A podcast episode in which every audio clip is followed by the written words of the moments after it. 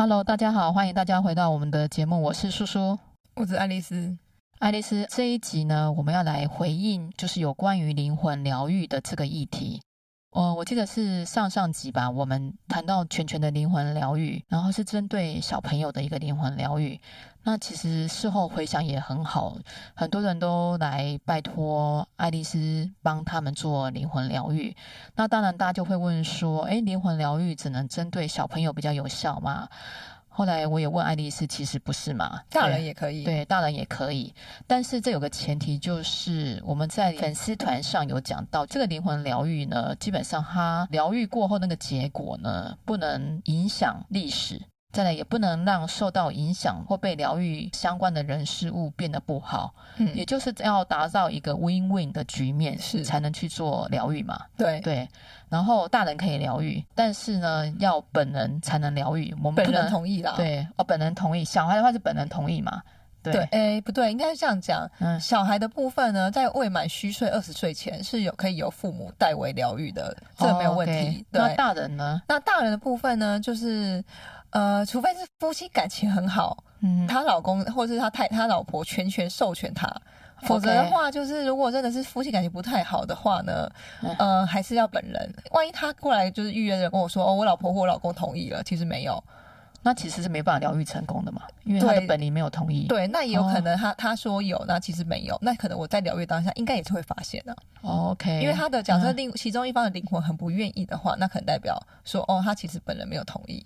所以说，如果真的要代为疗愈的话呢，那我就是呃会看一下状况是不是真的有得取得本人同意。了解。那其他人疗愈也是限于夫妻关系，像有些人是问哥哥，我就说那你要跟你哥哥同意。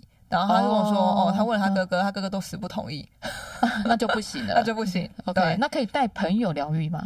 那也是要朋友同意。”你是要朋友同意？对，通常我会建议本人，OK，因为有些疗愈的部分可能还是要取得当事人当下的同意。对啊，你要怎么改，总是要当事人跟他商量嘛。对对，而且要跟当事人现这一世碰到的问题做个应对嘛。对，因为像之前有一个来找我的灵魂疗愈的大人呢，他就是说，那我不要改变，我用念经解化，哦、他觉得这样子对对方是不好的。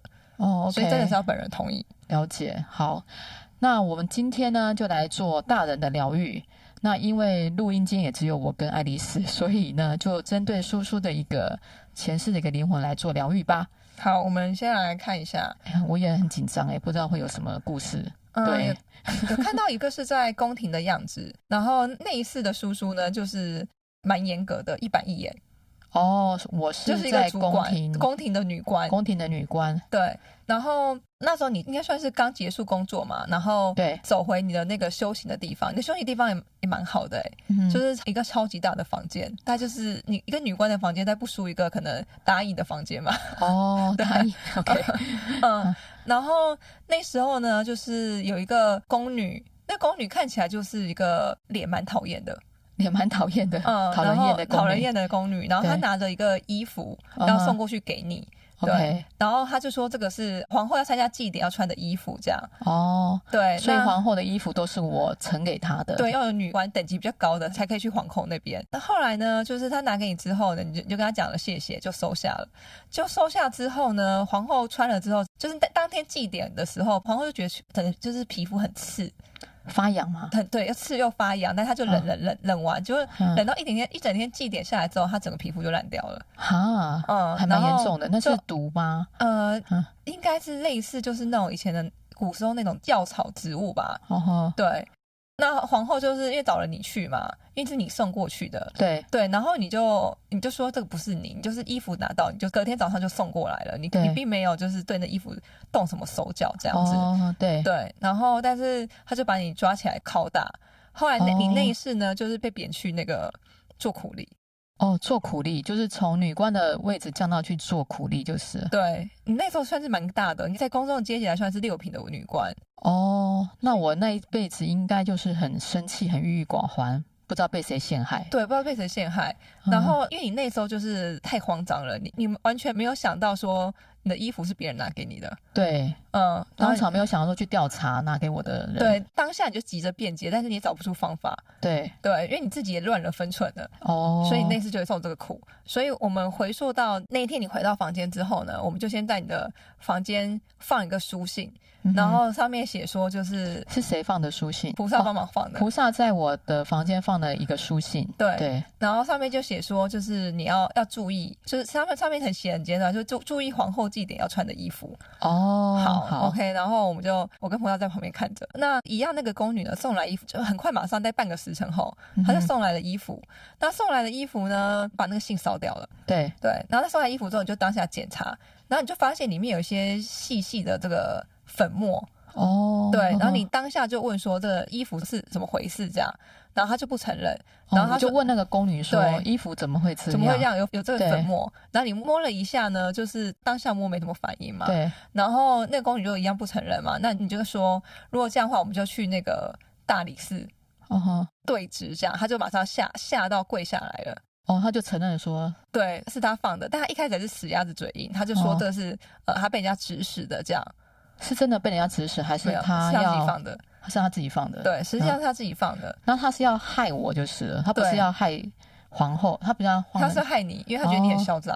哦、OK。然后，而且他觉得如果你下来之后，他就可以坐到那个位置。但实际上那一世就并没有坐到位置，因为他这个人就是很爱嫉妒别人，那爱抱怨。哦、OK。对。所以他把我陷害，他自己也没有升上，呃，往上升，就是。对。那。那接下来呢，他就是跪下来了嘛。那一世呢，你也不是这个小心眼人，你就是一板一眼但是明理的人，你也觉得人都会犯错，所以你就把他请进来，请到你的房间里面来做。你就跟他讲说，问他为什么要做这些事情什么的，他就说哦，什么家里很穷，对，所以希望他可以有个官职，他的那个月俸就可以增加两倍到三倍，那家里可以过比较好日子。那你就说你知道了，那你就问他说，那他愿不愿意跟着你？Uh huh. 对，他说，如果你升上去当官，你底下也要宫女嘛。对对，那他就说他他愿意。对，但是当然你也不是他说了他愿愿意你就停嘛，你这你要观察。对，但是重点是那个皇后祭典很快就是要到了。对，所以现在衣服就是一个麻烦的问题，不能用了嘛。呃，后来这个衣服因为当下也就是没有没有办法处理。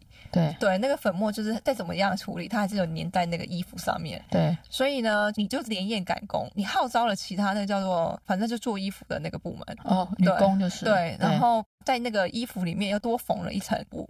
哦，让它不会渗出来。对，就多缝了一层布，等于说他就穿了两层，虽然有点热，但是这件事情就顺利的圆满结束了。就是我没有被陷害，对，然后我也说服了他跟随我。对，但是菩萨说这个人应该是现实生活上有出现在你身边。哎，你这样讲，我突然想到一个人，哎，有一个朋友就是背信，而且他到处讲我坏话。嗯，对，我最近还为这件事还蛮伤脑筋的。嗯，我想应该就是他。那我这样处理以后，我跟这位朋友的关系会比较好吗？会，你们基本上这样处理之后呢，他应该就比较不会这样针对你了。嗯哼，嗯，对啊，到处都去讲坏话，很讨厌哎。对，所以这件事情来讲，算是你们解了你累世的这个被背信的问题，也解了你跟他的关系，嗯、就是转向比较良好的关系。好，好，然后再来呢，接下来看到的也是呃宫廷的景象，但是是另外一世。那这个宫廷的景象呢，嗯、就是你那世是一个皇上的宠妃，但你的位置没有很高你可能扣除皇后的话，你排名应该是第七或是第八。嗯哼、uh，huh. 对，也算不错了。皇宫那么多人，uh huh. 对。然后那一世呢，你就是从小很善良，只读基本的四字，比较没有读太多大道理的书。嗯哼、uh，huh. 对。然后你身边有一个太监，那个太监呢，是你进宫的时候很小，十几岁，那个太监也是十几岁，这样跟着你。Uh. 然后到你进宫了好几年之后呢，也生了儿子。这个太监呢，就变成你很忠心的，负责你这个宫里很忠心的太监。那你很信任他，哦、嗯，就是有点类似左右手嘛。对对对。对哦。然后，那这个太监呢，后来因为你你在那个宫里呢，你就是也没有求你要再往上升，嗯、你就是安分的做你现在嫔妃位置，你也没想要更高的呃名位嘛。嗯。然后这个太监就不安于现况，他觉得就是他想往上爬。对，假设他想说，如果未来我的这个你的当当了皇后之后的话，嗯、哼我有地位就不一样。所以他会去巴结的其他的嫔妃，对可以往上爬的嫔妃。对，但你那次也没有想要当皇后哦。嗯，嗯，那他就是被其他宫里应该是在宫中排行第三的嫔妃，嗯哼，就是收买了这样。嗯哼，对哦，嗯，那然后也是来陷害我吗？呃，对，然后他就一直给你出一些馊主意。然后因为你那是只四字，没有读什么大知识，所以没什么大智慧。对对，所以他讲什么你都相信，都相信就是就是傻傻的相信，因为从小。就是依靠着他嘛，对啊，所以他讲什么就信什么，他叫我做什么就做什么嘛。对对。然后为什么那辈子会有这个皇后这个位置的竞争？嗯、是因为那时候的皇后身体很差，哦、感觉就大家都觉得皇后随时会死掉。皇后随时死掉之后，就要有一个新的人递补上去。哦，所以排名第二、第三的就会互相争宠。对，然后你完全没这个心思这样。对，因为我排名那么后面，轮不轮到我？但是这个宦官就很想要往上爬，所以他就被你刚刚说排名第三的收买了。对，因为他也不好直接说你你要跳去别的宫里，嗯、就是这是名不正言不顺就不行。哦，对，而且你这样你就会对他提防，所以他就后来就把你弄弄到呢，就是位分变很低阶。哦，就是我是没有去冷宫，但是位分变很低阶，嗯、然后大家也知道你被贬下来，然后都给你吃那个坏掉的饭、酸掉的饭这样，哦、然后也不把你当一回事，差别待遇就是。对。那这一辈子如果要扭转呢，应该是要你入宫前就要就要去改变。所以我入宫前就不要带这个人去的意思吗？嗯、呃，不是，是是你要去念书 哦，要去念书 哦。OK，要有大智慧哈，是 要去念书。所以你去念书的话，你这辈子就不会被那个人陷害。但菩萨说这个陷害你的人也是你身边的人，那个太监也是现在出现在你身边的人。想想，应该现在是你的主管。高层，或是你们的高层，或是主管，嗯，跟我可能比较不合的主管，对，嗯，而且位阶蛮高的，对，嗯，好，那好，我们就回溯到你就是七八岁的时候吧，嗯你有两个哥哥，然后你爸呢，其实蛮重视你哥哥都要都要那个练拳，然后要识字，其实你爸爸那一世呢是有叫你要练拳跟识字，是你自己不要，OK，对，你觉得这个就是没什么用这样，然后你妈妈那一世就很宠你，又觉得你不学就算了这样，嗯哼，反正迟早要进宫的，对。所以呢，这个部分呢，我看看要怎么去修改，应该是要去看你内侍的哥哥说，请他把你带在身边吧。嗯哼，请他们要念书、要练拳的时候，就应该就是要跟着一起。嗯哼，对，你那时候有个好朋友，嗯哼，刚好是你哥哥喜欢的对象。OK，对，你那个好朋友后来也也是跟你哥哥结婚，跟你大内侍的大哥结婚了。哦，变我大嫂。对，但你大嫂就是一个会念书的人，然后会武功的，但.你都不会。OK，所以我等于说，我跟大嫂学习就是好。胡少说他来伪装成这个大嫂吧，嗯哼，未来你的大嫂，嗯哼，然后去跟这个哥哥讲道理，因为这哥哥本来就很喜欢这个大嫂，哦，小时候就很喜欢。你要带着妹妹一起做，就是读书，对，修身养性，然后不能让他这样胡作非为，这样，对。那你大哥就是也很死鸭子嘴硬，就说那这样有什么好处？然后 他就念说帮助自己妹妹，然后讲什么好处？好处不好处？哦、他就说啊，你父亲就是都已经请了老师，再多当妹妹上课，你有损失吗？嗯，嗯然后他就心不甘情不愿答应了。哦，对。然后后来呢，这个大嫂就是从年近轻轻就是还蛮有气魄的，他也顺便跟你这个二哥讲，但你的二哥看那一次就比较胆小，唯唯诺诺的。然后他就很怕这个大嫂，因为大嫂比较泼辣。后来大好讲的话，他他不敢不听，所以呢，他就是为了执行这个任务呢。大哥是觉得无所谓，嗯、但你的二哥呢，就是每次都把你压着、哦，他就是照照着做，就是照着做，然后就是要考试要干嘛，他都盯着你。OK，嗯。嗯，所以后来呢，我在你这个念书，你念到一路念到十六岁了，哦，后来才进宫。对，但因为你爸爸是当官的，蛮有钱的，所以你本来其实就认识皇上。OK，嗯，皇上也对你是有好有好感的，是内侍皇上对很多人都有好感啊。嗯，所以你进宫之后呢，就是一样是这个同样一个宦官，但是你就一直戳破他的计谋。哦，对，等到你那时候已经呃二十四岁的时候，你终于就忍不住了，你就问他说。为什么你一直要这样子陷害我？就这样没有，你没有讲那么直接。他说你为什么三番两次呢都要贴一些就是不好的建议这样子？然后你到底有有什么居心这样？然后他就也是不讲，你就说不讲没关系，你会慢慢发现。后来呢，他就是始终都是没讲，然后你就觉得这人不对劲，就开始你就派你提其他信的信任得过的那个手下呢，然后就跟踪他，然后就发现他跟这个嫔妃的这个排名第三的嫔妃。密切往来的的一些证据，这样子。那时候你拿到一封书信，古时候都很爱写信的，都爱留证据。嗯，然后那个书信，然后你就是跟他讲的这个问题。对，然后说我发现了，你怎么解释？对，然后他就说他去嫔那嫔妃那边，你就说不行。他说你，他说你这个状况呢，就是要么就是一死。他说如果我留在身边的话，哪一天你就是可能死掉，就是你自己。嗯哼，对。然后他就说，那就是请到他一命。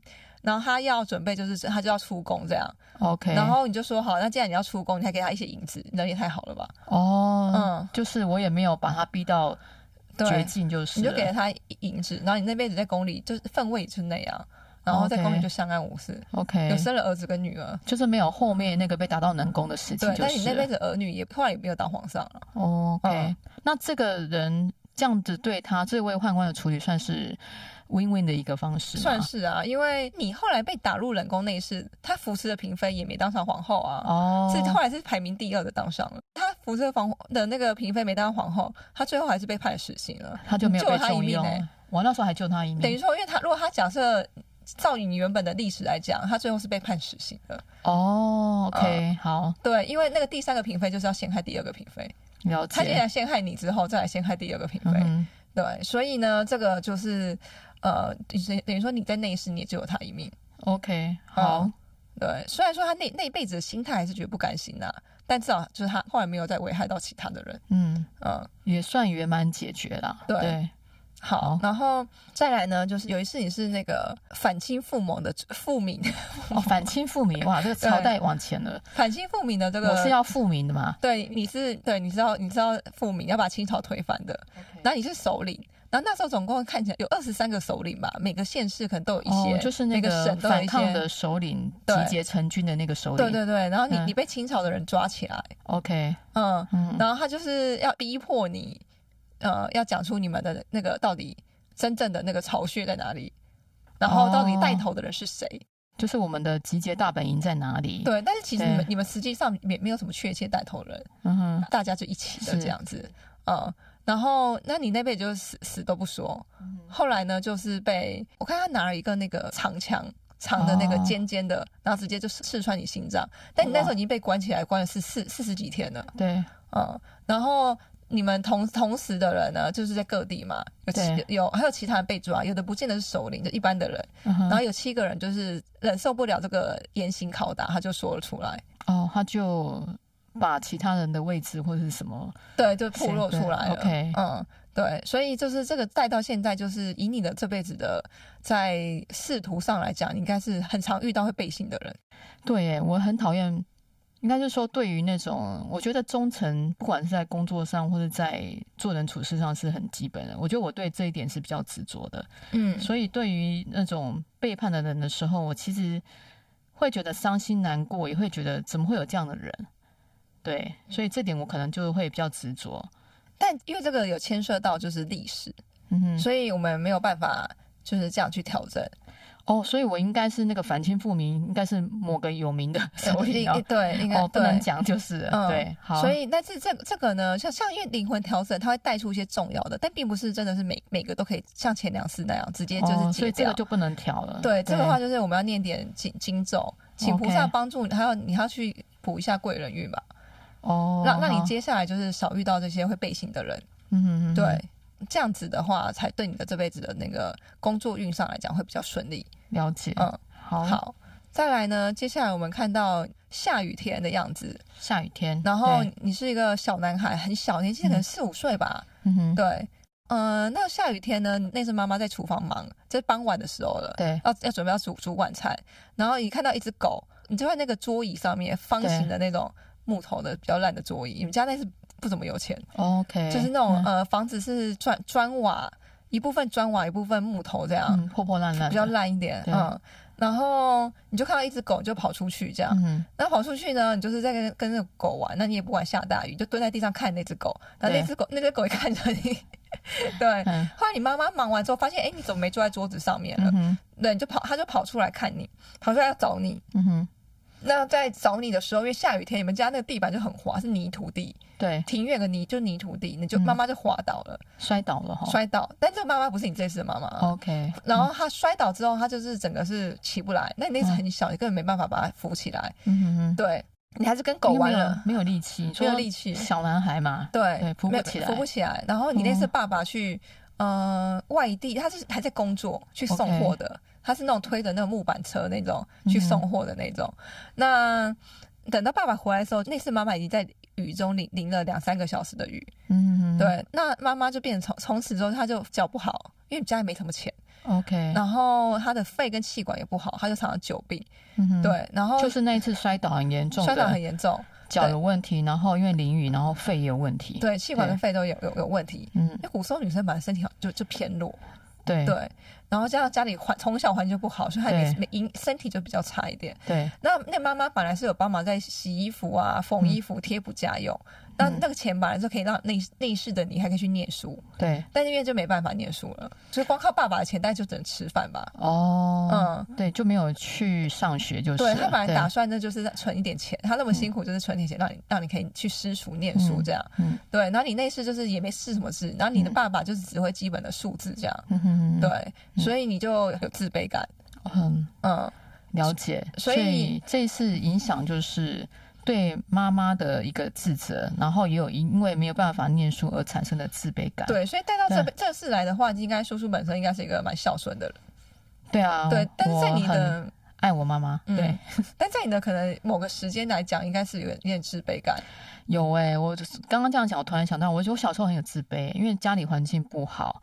那也不敢跟别人讲说爸爸妈妈做什么的，就上学都会觉得比不上那些有钱人的家里，所以其实有，那我记得那时候小学还蛮自卑的，嗯，一直到自己去呃考上比较好的高中大学，去国外留学之后，慢慢的才比较找回自信的。对，不过他说这辈这个呢，虽然说他已经没有影响到你现在，嗯，但在埋埋藏在你心中深处，可能还是有一一部分。对对，所以我们要把这个。调出来呢，做一个疗愈的部分。好，对，那这个部分我们就是要让要让那只狗不要出现嘛。